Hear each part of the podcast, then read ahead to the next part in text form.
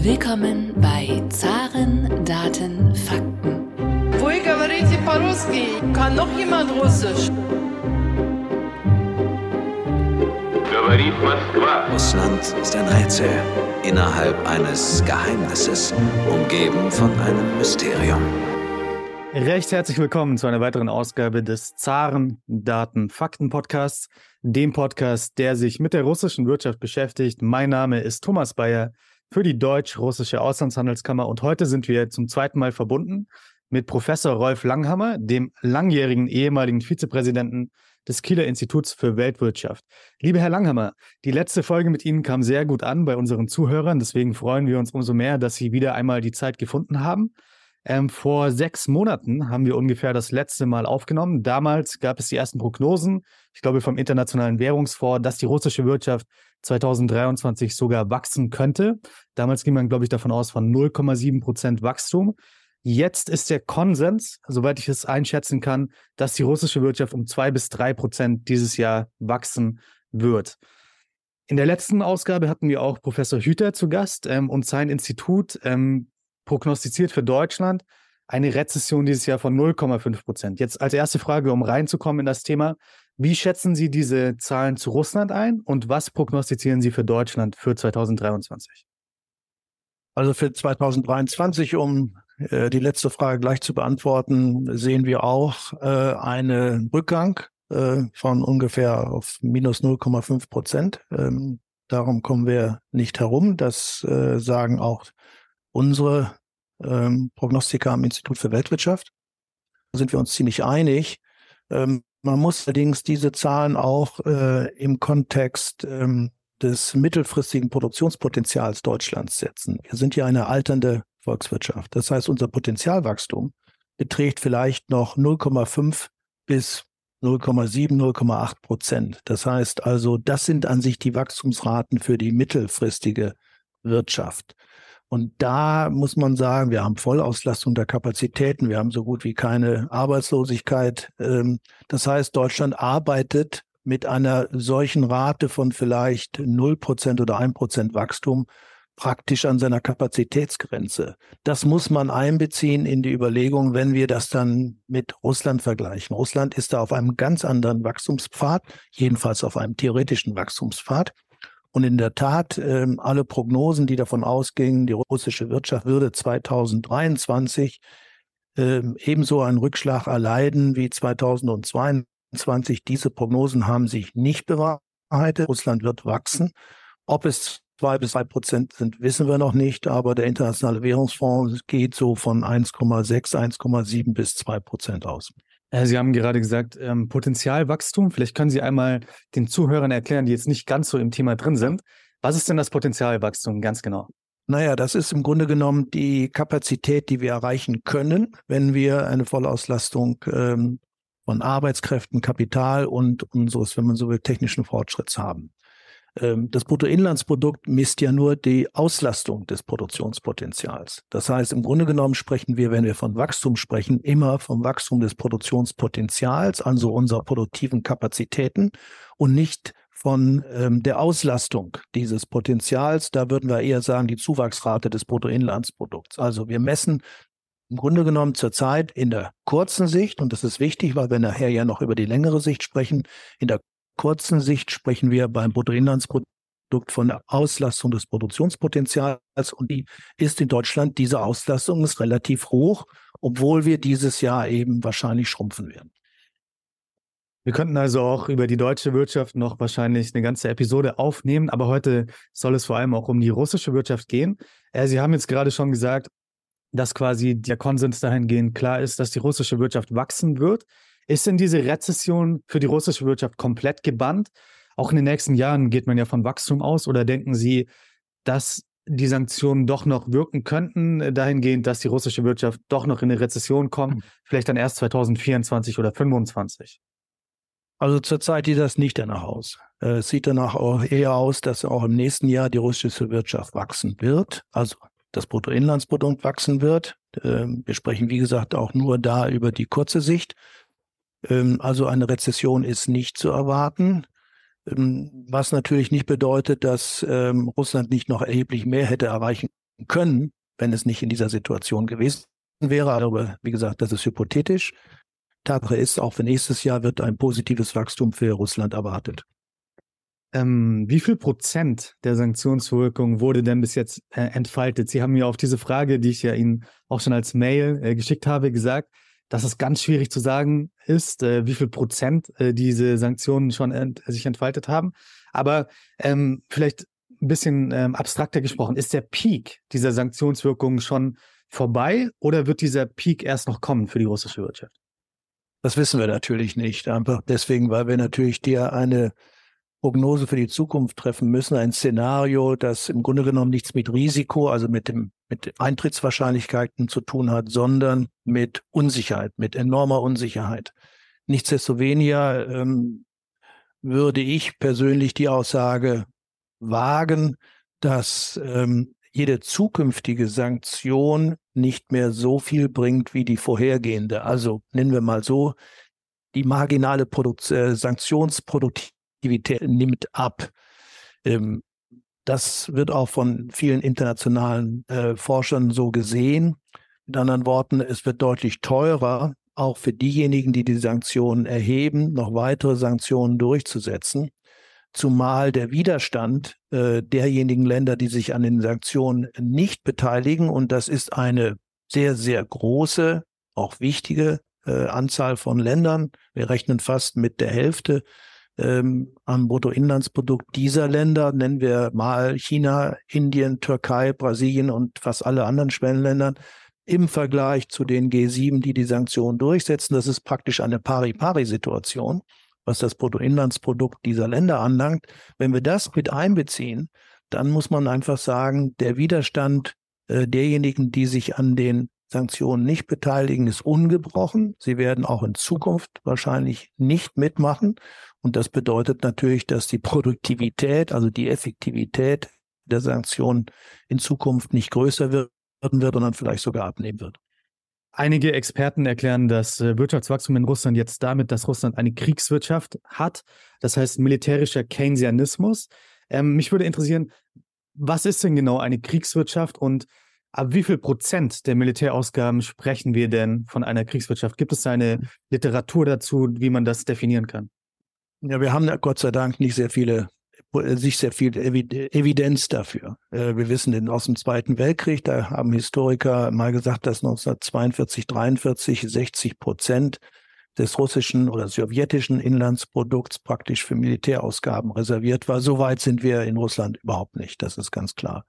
Das heißt, äh, Kriegswirtschaft heißt im Grunde genommen Autarkie, heißt Importsubstitution und zwar auf allen Ebenen, sowohl auf der realwirtschaftlichen Ebene, Stichwort Güterproduktion. Man produziert das zu Hause, was man im Grunde genommen machen kann und ersetzt damit Importe. Und auf der anderen Seite natürlich auch nützt man, versucht die, die nationalen Finanzierungen so gut wie möglich zu nutzen, also auf der finanzwirtschaftlichen Seite und sich vom Ausland abzukoppeln. Bei Russland kommt sozusagen dazu, dass es im Grunde genommen ja immer eine gelenkte Wirtschaft war, nie eine freie Wirtschaft. Das heißt, der Übergang von der freien Marktwirtschaft zu einer Kriegswirtschaft ist in Russland absolut fließend äh, gewesen. Wir hatten Sanktionen schon äh, vor 2022. Wir hatten sie auch schon vor ähm, dem Einmarsch äh, in die Krim. Also wir hatten schon eine Vielzahl von Sanktionen und im Grunde genommen war, gab es immer Kapitalverkehrsbeschränkungen, es gab immer Kontrollen. So weit zu gehen, dass wir uns auf dem Niveau einer Kriegswirtschaft wie im Zweiten Weltkrieg äh, befinden, so weit würde ich nicht gehen. Russland ist auf jeden Fall so weit noch nicht. Und auch Putin hat durchaus im Blick, dass er auf äh, Unternehmen zurückgreifen kann, auf deren finanzielle Ressourcen zurückgreifen kann. Und das tut er auch die sich noch sozusagen im internationalen Geschäft befinden. Das tun sie teilweise legal, das tun sie in vielen Fällen auch, indem sie Sanktionen erlaufen und sie haben viele Unterstützer. Aber solange es diese Unternehmen gibt, die Ressourcen ins Ausland verkaufen, oft an den Sanktionen vorbei, solange im Grunde genommen kann man noch nicht von einer totalen Kriegswirtschaft, also von einer totalen Autarkie sprechen.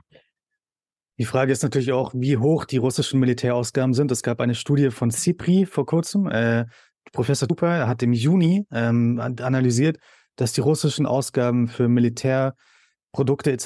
bei 4,4 Prozent des Bruttoinlandsproduktes äh, liegen können. Es gab dann weitere Studien vor kurzem, die gehen von höheren Werten aus, von 6, 7 Prozent vielleicht.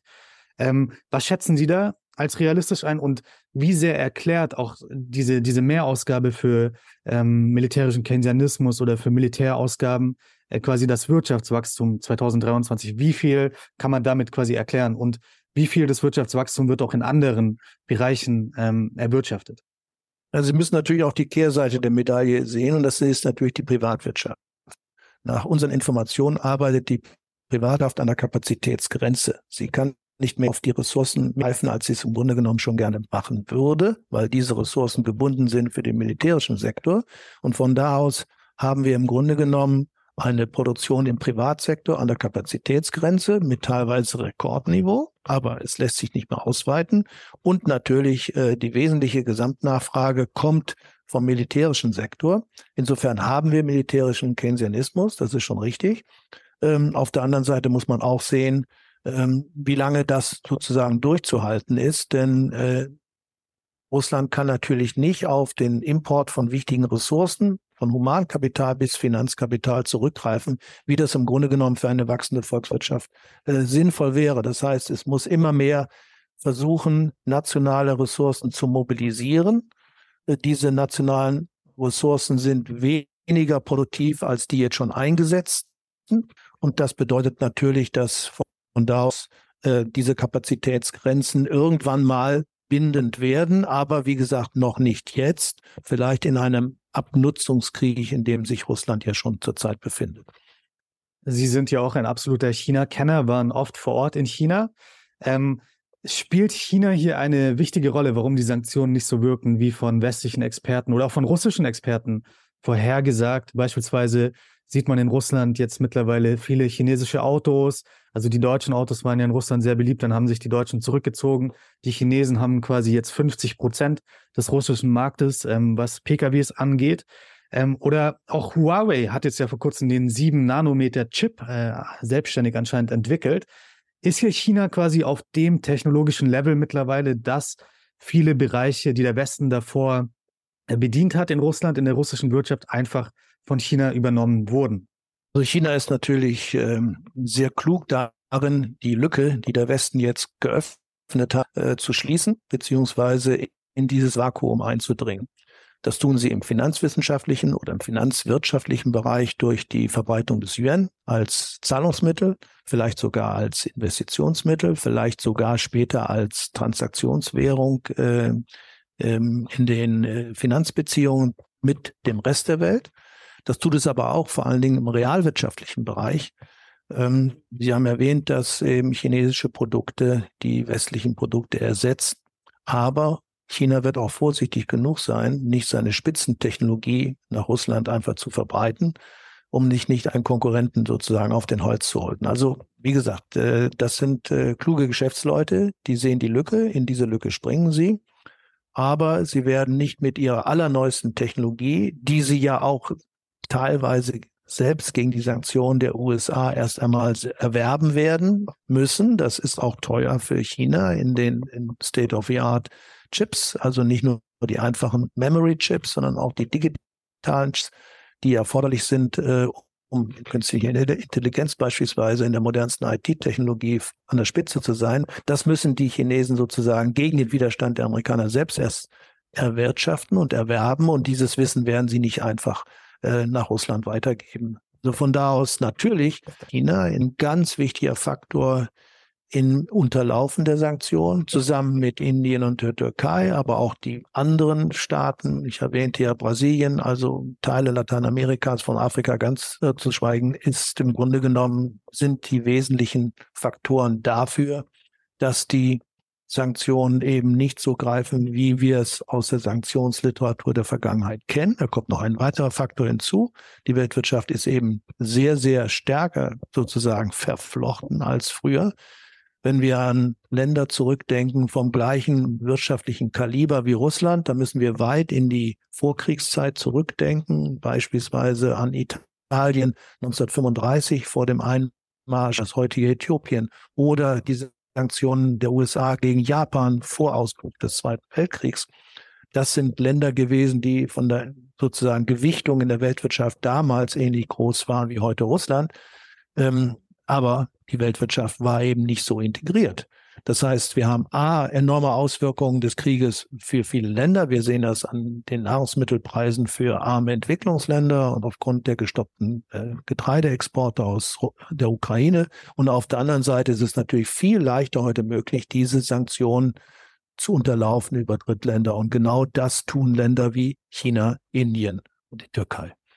Es gibt jetzt ja immer mehr Sanktionen auch gegen China. Man versucht ja China hier technologisch äh, vielleicht abzuschneiden von der neuesten Technologie. Ähm, wenn ich Sie richtig verstehe, dann gehen Sie aber davon aus, dass China diese Technologie irgendwann auch autark oder selbstständig quasi bekommen kann gegen den Widerstand der USA oder des Westens. Oder gehen Sie davon aus, dass China hier technologisch nie an den, an den Westen herankommen kann? Das hängt sehr stark von der chinesischen Führung selbst ab. Die chinesische Führung legt der eigenen Wirtschaft Fußfesseln an, und zwar in zweierlei Weise. Auf der einen Seite, indem sie die staatseigenen Unternehmen bevorzugen gegenüber dem Privatsektor. Das hatte seine Gründe sicherlich auch teilweise der, in der Pandemie, liegt aber auch im Kalkül der chinesischen Führung begründet. Und diese staatseigenen Unternehmen sind teilweise hoch verschuldet bei staatseigenen Banken.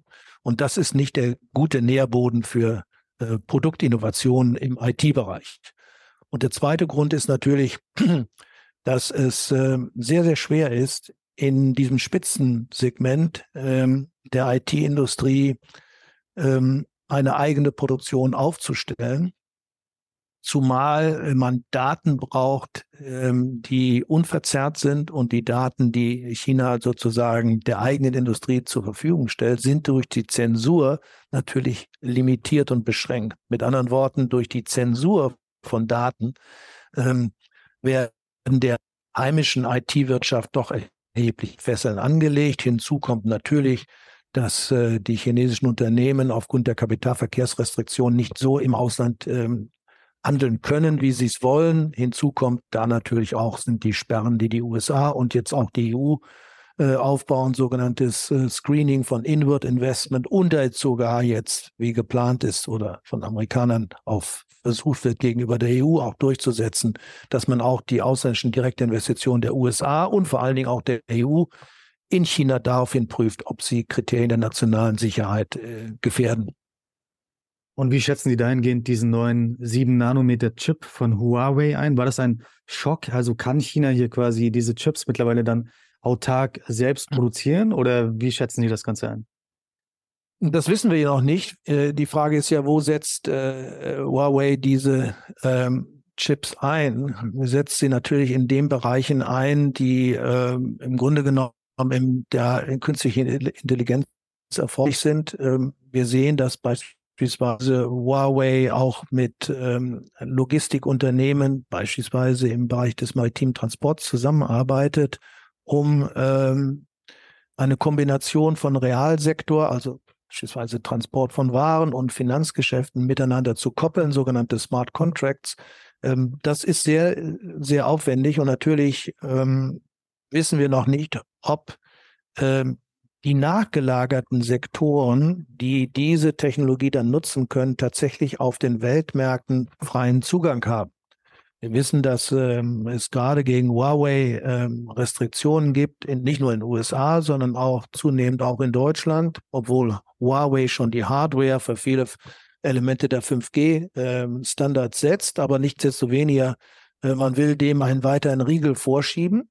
Und das bedeutet natürlich auch, dass Huawei diese Möglichkeiten, die es aufgrund des neuen Chips hat, vielleicht in den Produkten nicht so umsetzen kann. Kommen wir von China wieder zu Russland zurück. Vor kurzem gab es ähm, eine Studie oder ein Paper von James Galbraith. Ich hoffe, ich spreche den Namen richtig aus. Ja. Ähm, er hat äh, geschrieben The Gift of Sanctions. Das war sein Papier. Ähm, und die Frage ist, da hatten die Sanktionen auch positive mhm. Auswirkungen auf die russische Wirtschaft. Und er schreibt in diesem Paper, Zitat, wir kommen zu dem Schluss, dass Sanktionen, wenn sie nach einer Zeit des Schocks und der Anpassung auf eine große, ressourcenreiche und technisch ausgereifte Volkswirtschaft angewendet werden, isomorph, ich musste das Wort nachschauen, das heißt gleichbedeutend, äh, zu einer strengen Politik der Handelsprotektionen, der Industriepolitik und Kapitalkontrollen sind. Dabei handelt es sich um Maßnahmen, die die russische Regierung selbst im Jahr 2022 aus eigener Initiative nicht hätte umsetzen können. Also er sagt quasi, dass diese Sanktionen Industriepolitik für Russland erst möglich gemacht hätten, die davor quasi die russische Führung gar nicht durchsetzen hätte können. Wie sehen Sie das? Äh, ist da irgendwie eine Wahrheit drin hm, in dieser Aussage ja. von Galbraith oder äh, ist das doch an den Haaren Also natürlich, also wenn ein Land im Grunde genommen sich jetzt freiwillig vom Weltmarkt zunächst einmal abschließt, und zwar von dem Weltmarkt, äh, auf dem die modernsten Technologien gehandelt werden, dann kann es natürlich sein, dass ähm, Ressourcen im eigenen Lande freigesetzt werden, wenn diese Ressourcen freigesetzt werden dürfen. So, dazu braucht man Humankapital. Der Zukunft äh, der Weltwirtschaft besteht in der Nutzung von Humankapital, also von Produktinnovationen und äh, dem Kampf gegen die Demografie, also gegen die Alterung von Volkswirtschaften so. Da ist Russland eine alternde Volkswirtschaft, das wissen wir. Das ist zum Beispiel eine Hypothek. Dann sind sehr, sehr viele intelligente russische junge Wissenschaftler in den MINT-Bereichen, also in den Naturwissenschaften und den mathematischen äh, Fächern abgewandert. Ob die wieder zurückkommen, ist völlig offen. Wenn sie ihre Chancen im Westen sehen, werden sie dort bleiben. Das heißt, das ist eine weitere Hypothek. Was bleibt in Russland, sind die verfügbaren Ressourcen. Und diese Ressourcen sind natürlich in erster Linie fossile Ressourcen, jetzt im physischen Bereich. Die Weltwirtschaft aber geht in Richtung Dekarbonisierung. Mit anderen Worten, Russland wird eine Allianz suchen mit den Ländern, die ebenfalls fossile Ressourcen anbieten wollen und den Umstieg auf die Dekarbonisierung verzögern wollen. Das sind die Golfstaaten, das sind auch andere Länder, gerade im globalen Süden. Wenn es gelingt, diese Allianz zu schließen mit äh, sozusagen denjenigen, die die Dekarbonisierung verzögern oder abbremsen wollen, dann könnte Russland seine Ressourcen, die es ja in diesem Bereich hat, durchaus noch nutzen, aber es bedarf immer wieder auch importierter Ressourcen. Und die Frage, ob diese Ressourcen dann zur Verfügung stehen, also moderne Technologie, ähm, das ist eine sehr offene Frage. Ähm, China könnte natürlich da ein, ein wichtiger Handelspartner sein, aber nicht überall. Ähm, auch China hat erhebliche interne wirtschaftliche Probleme zurzeit und die sind nicht nur zyklischer Art, also kurzfristiger Art, sondern mittelfristiger Art. Das heißt also, Russland äh, läuft Gefahr, mit einem alten Kapitalstock vielleicht am Ende dieses Krieges dazustehen. Ich würde das fast vergleichen mit der Situation des Vereinigten Königreichs nach dem Zweiten Weltkrieg und Deutschland. Deutschland hatte einen zerstörten Kapitalstock, konnte einen neuen, frischen Kapitalstock aufbauen. Vielleicht würde das die Ukraine tun können. Und auf der anderen Seite hatte England weiterhin einen alten Kapitalstock. Und diesen alten Kapitalstock, den mussten sie abschreiben. Ähm, und ähm, der war in den 50er Jahren nicht mehr wettbewerbsfähig, 50er Jahren des letzten Jahrhunderts. In einer solchen Falle könnte Russland mittelfristig stehen, wenn es eben, wie gesagt, weiter auf die alte, auf die fossile Wirtschaft setzt und vor allen Dingen nicht die das Humankapital bekommt, das das Russland prinzipiell verfügt, das aber jetzt im Wesentlichen, glaube ich, schon außerhalb sich des russischen Territoriums befindet.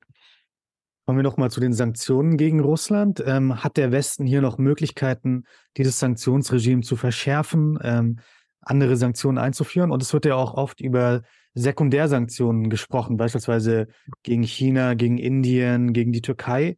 Wie sehen Sie das? Äh, wo sind quasi die Hebel, die der Westen noch hat bei den Sanktionen gegen Russland? Also der Westen muss mit seinen Ressourcen haushalten. Und da gibt es zwei Möglichkeiten entweder die Sanktionen zu verschärfen, und das würde bedeuten, dass man selber bereit ist, Kosten zu tragen. Dafür könnte die Unterstützung seitens der Bevölkerung in den Ländern, die die Ressourcen ähm, sozusagen ähm, selbst benötigen und äh, unter den Sanktionen leiden, da könnten die Bereitschaft dazu abnehmen. Das ist ja das, worauf Putin auch setzt. Und das Zweite ist natürlich dass man die Ressourcen nutzen muss, um die Ukraine zu unterstützen. Militärisch, aber auch im Aufbau. So, da gibt es eine Budgetgrenze, eine Budgetbeschränkung. Man kann wahrscheinlich beides nicht gleichzeitig tun. Würde man jetzt die Sanktionen in dem Bereich verschärfen, die, den Sie ansprechen, also Sekundärsanktionen, ist das ein Hase- und Igel-Spiel. Das heißt, ähm, es wird immer wieder Anstrengungen geben, solange es sich lohnt, diese Sanktionen zu umgehen. Und das ähm, ist kostspielig, beziehungsweise führt zu dieser Aussage, die ich auch schon gemacht habe, dass die, wenn man so will, künftige Sanktionen nicht mehr so viel bringen wie die ursprünglich einmal verhängten Sanktionen. Also wenn man so will, die niedrig hängenden Früchte, die sind bereits gepflückt und die höher hängenden Früchte, Früchte sind sehr teuer zu bekommen. Das heißt also, da muss sich der Westen entscheiden. Unterstütze ich die Ukraine in allen Möglichkeiten, sich A zu wehren, Bestand zu haben und die Wirtschaft aufzubauen? Oder setze ich weiter auf Verschärfung Sanktionen? Persönlich würde ich sagen, es ist wahrscheinlich wichtiger, die Ukraine zu unterstützen. Äh, diese Ressourcen sind produktiver, als noch weitere Sanktionen zu verhängen, die immer wieder umgangen werden können. Wem schaden denn die Sanktionen jetzt mehr? Wir haben jetzt ja die Zahlen für Deutschland schon gehört. Rezession dieses Jahr 0,5 Prozent, äh, Potenzialwachstum von 0,5 Prozent bis 1 Prozent vielleicht. Oder Russland, äh, das ja dieses Jahr wächst, nächstes Jahr wahrscheinlich auch. Ähm, das, das Modell war ja so, Deutschland hat diese billigen Rohstoffe bekommen, aus Russland Gas, aber auch ganz viele andere Rohstoffe, hat die Rohstoffe dann verarbeitet, veredelt und hat die dann in die Welt exportiert, beispielsweise auch nach Russland. Die deutschen Autos, ähm, im Premium-Segment 70 Prozent waren da deutsche Autos. Mhm. Jetzt die neue Situation ist ja so, die Autos in Russland, auch im Premium-Segment, kommen halt aus China. Ähm, und die günstigen Ressourcen aus Russland gehen in den Rest der Welt und gehen nicht mehr nach Deutschland. Also wem haben die Sanktionen hier im Endeffekt mehr geschadet in diesem äh, Wirtschaftsmodell, was da vorher immer Bestand hat? Also Ökonomen sprechen gelebt in einer solchen Situation von einem J-Kurven weg. Das heißt, wir haben zuerst einmal die Kosten zu tragen und mittelfristig kommen die Erträge. Wir wissen aber nicht, wie lang die Durststrecke ist. Also bevor es sozusagen wieder aufgeht, geht es runter. Diesen J-Kurven-Effekt haben wir überall erlebt, den haben wir auch in der russischen Wirtschaft nach 1990 erlebt. Äh, diese Durststrecke kann zeitlich recht lang sein. So, das heißt, ähm, Deutschland steht sowieso vor diesen großen vier Ds, Digitalisierung, Dekarbonisierung, Deglobalisierung und Demografie.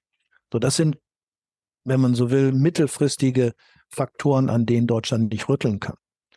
Das sind auf der einen Seite natürlich große Investitionschancen, aber auf der anderen Seite müssen wir auch einen Kapitalstock abschreiben, der bisher recht profitabel war, also beispielsweise bei den Verbrennerautos. Dazu müssen die Finanzmärkte in der Lage sein und willens sein, diesen Transformationsprozess zu finanzieren. Das sind sie aber nur mit Einschränkungen. Warum? Weil es sich da um, wenn man so will, Klumpenrisiken handelt. Das sind große Investitionen, die getätigt werden müssen und Finanzmärkte sind notorisch risikoscheu und möchten solche äh, Klumpenrisiken nicht alleine finanzieren, auch weil sie immer wieder darauf hinweisen, das alte Modell, das läuft doch noch. Ja, so ungefähr. Ne? Das ist, das ist das Problem. Also wir haben diesen J-Kurveneffekt. Ähm, das heißt, wir können nicht damit rechnen, dass aus der Transformation äh, sozusagen die deutsche Wirtschaft wie Phönix aus der Asche aufersteht, ganz und gar nicht. Sondern wir haben diese Durchstrecke zu bewältigen und ob es mittel und wann es mittelfristig dann tatsächlich wieder aufwärts geht, das wissen wir natürlich nicht. Das gibt Szenarien. Ähm, aber trotzdem kommen wir an diesen, zum Beispiel am demografischen Faktor nicht vorbei. Russland war ein nicht unattraktiver Markt für deutsche Automobilfirmen, ganz klar, aber war aber halt nicht der wichtigste Markt. Natürlich war der wichtigste Markt immer China, es waren auch die westlichen Märkte.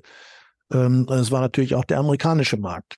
Das heißt, ähm, Russland war wichtig, aber nicht von primärer Bedeutung für den Markt. Es wird sich sowieso die Frage stellen, jetzt äh, für die deutsche Wirtschaft, speziell für die deutsche Automobilwirtschaft, ob wie es auf den erwarteten Ansturm äh, von Stromerautos im billigen oder im preiswerten äh, Segment aus China reagieren wird. Das ist steht an sozusagen als Menetekel an der Wand. Das wird kommen, das wissen wir. Ähm, ob die deutsche Wirtschaft darauf vorbereitet ist, sie weiß, dass das kommen wird. Wie sie darauf reagieren wird, wissen wir zurzeit nicht. Da ist eine gewisse Ratlosigkeit da. Aber auch das ist der J-Kurveneffekt. Dass auch da muss man wahrscheinlich mit einer Durchstrecke rechnen. Ich bin an sich zuversichtlich, dass die deutsche Wirtschaft diese äh, Herausforderung erkennt und darauf reagiert. Sie hat das Humankapitalpotenzial. Hier fehlt vielleicht die guten, sicheren institutionellen Rahmenbedingungen, auch in der deutschen Wirtschaft. Das ist ebenso, auch in der deutschen Wirtschaftspolitik. Ähm, ist der Ampelstreit im Grunde genommen ein Nährboden für Investitionsattentismus. Man wartet ab, man ist frustriert, man hat die hohen Kosten, zunächst einmal Energiekosten zu tragen und man droht oder man macht es auch mit Abwanderung. Ähm, sollten sich diese Szenarien oder diese Rahmenbedingungen verbessern, dann würde ich doch optimistisch äh, für die deutsche Wirtschaft äh, die nächsten Jahre sozusagen begleiten, aber immer unter der Maßgabe eines Potenzialwachstums, das in einer alternden Wirtschaft eben nicht mehr so toll ist und so groß ist wie noch vor vielen, vielen Jahren. Daher wäre Russland weiter. Kommen wir auch schon zur allerletzten Frage. Eine, ein ganz anderes Thema. Es gab ja in Johannesburg jetzt diese BRICS-Erweiterung vor kurzem. Äh, Saudi-Arabien ist BRICS beigetreten, die Vereinigten Arabischen Emirate, Ägypten, Argentinien, andere Länder auch noch. Ähm, wie sehen Sie diese Erweiterung der BRICS? Äh, und es gibt auch Spekulationen über diese BRICS-Währung, die dann vielleicht goldgedeckt äh, sein könnte. Könnte diese BRICS-Währung den Dollar in Bedrängnis bringen? Äh, wie sehen Sie die Erweiterung der BRICS? Haben wir da einen neuen Player auf der Landkarte? Und wie sehen Sie auch ähm, die potenzielle BRICS-Währung? Das ist alles sehr viel Zukunftsmusik. Nächstes Mal die BRICS-Staaten selbst, eine sehr lose Organisation natürlich, die noch nicht einmal ein festes Korsett hat an institutionellen Klammern. Ja, es ist ja keine Integrationsgemeinschaft. Sie treffen sich. Ähm, wir wissen auch, welche Spannungen es innerhalb der BRICS gibt. Indien, China, das wird alles natürlich versucht unter den Teppich zu kehren, aber diese Spannungen sind natürlich da. Äh, China spürt den Wettbewerb Indiens äh, und solche Dinge wie bevölkerungsmäßig größte Volkswirtschaft ist eben jetzt bevölkerungsmäßig eben in Indien und nicht mehr China. All das sozusagen ähm, macht etwas mit äh, Politikern. Und, und an solchen Daten sozusagen wird auch gemessen. Das heißt also, die Spannungen innerhalb der BRICS-Gruppe sind groß, die Heterogenität ist enorm und da wird es sehr, sehr schwer sein, Formelkompromisse zu finden, die wirklich wirtschaftlich relevant sind. Das ist der erste Punkt. Der zweite Punkt ist die Frage der Dominanz des Dollars und mit großem Abstand des Euros in den internationalen Finanzbeziehungen. Da werden, wird, würde eine BRICS-Währung bestenfalls äh, ein Zahlungsmittel in den bilateralen Handelsbeziehungen sein. Aber dann stellt sich die Frage, wie finanziert man die Spitzen, also im bilateralen Handel, die Salden. Ähm, da diese Salden nicht ausgeglichen sein werden, China wird wahrscheinlich immer derjenige sein, der ein Gläubiger ist, äh, müsste China das kreditieren. Und da sind wir wieder beim alten Problem. Die Länder möchten nicht unbedingt Schuldner von China sein, nach den Erfahrungen mit der äh, BRI, also mit der sogenannten Seidenstraßeninitiative, die ja sehr viele Entwicklungsländer in die Verschuldung getrieben hat. Das heißt also, diese Spannungen sind da und da Geld ja drei Funktionen hat, Zahlungsmittel, Recheneinheit und vor allen Dingen als Wertaufbewahrung, also als Transaktionswährung für Investitionen, sehe ich eine BRICS-Währung überhaupt nicht. Sie würde den ersten Schock nicht überleben. Also von da aus ist die Dominanz der westlichen Währungen weiter da. Und ist der Westen tätig gut daran, diese Dominanz auch weiter zu stärken. Das heißt also, möglichst natürlich stabile Währungen äh, anzubieten, die in allen drei Bereichen Zahlungsmittelrecheneinheit und äh, Wertaufbewahrung für Anleger interessant sind. Und da kann weder der chinesische Yuan noch die indische Rupie noch andere Währungen überhaupt dagegen antreten. Wie gesagt, nur im engen bilateralen Rahmen. Und solange es keine Spannung gibt, wer dann die Kredite oder die ausstehenden Salden zu finanzieren hat. Lieber Herr Langhammer, vielen Dank für Ihre Zeit, für das Teilen Ihrer Expertise. Es hat sehr viel Spaß gemacht, sich mit Ihnen auszutauschen. Ich hoffe, in der Zukunft können wir das Gespräch wieder einmal weiterführen. Ich denke, da gibt es viele Bereiche, die man weiterhin im Blick haben kann und äh, sich wieder austauschen kann. Vielen Dank für die Zeit. Und ich danke Ihnen für die Einladung.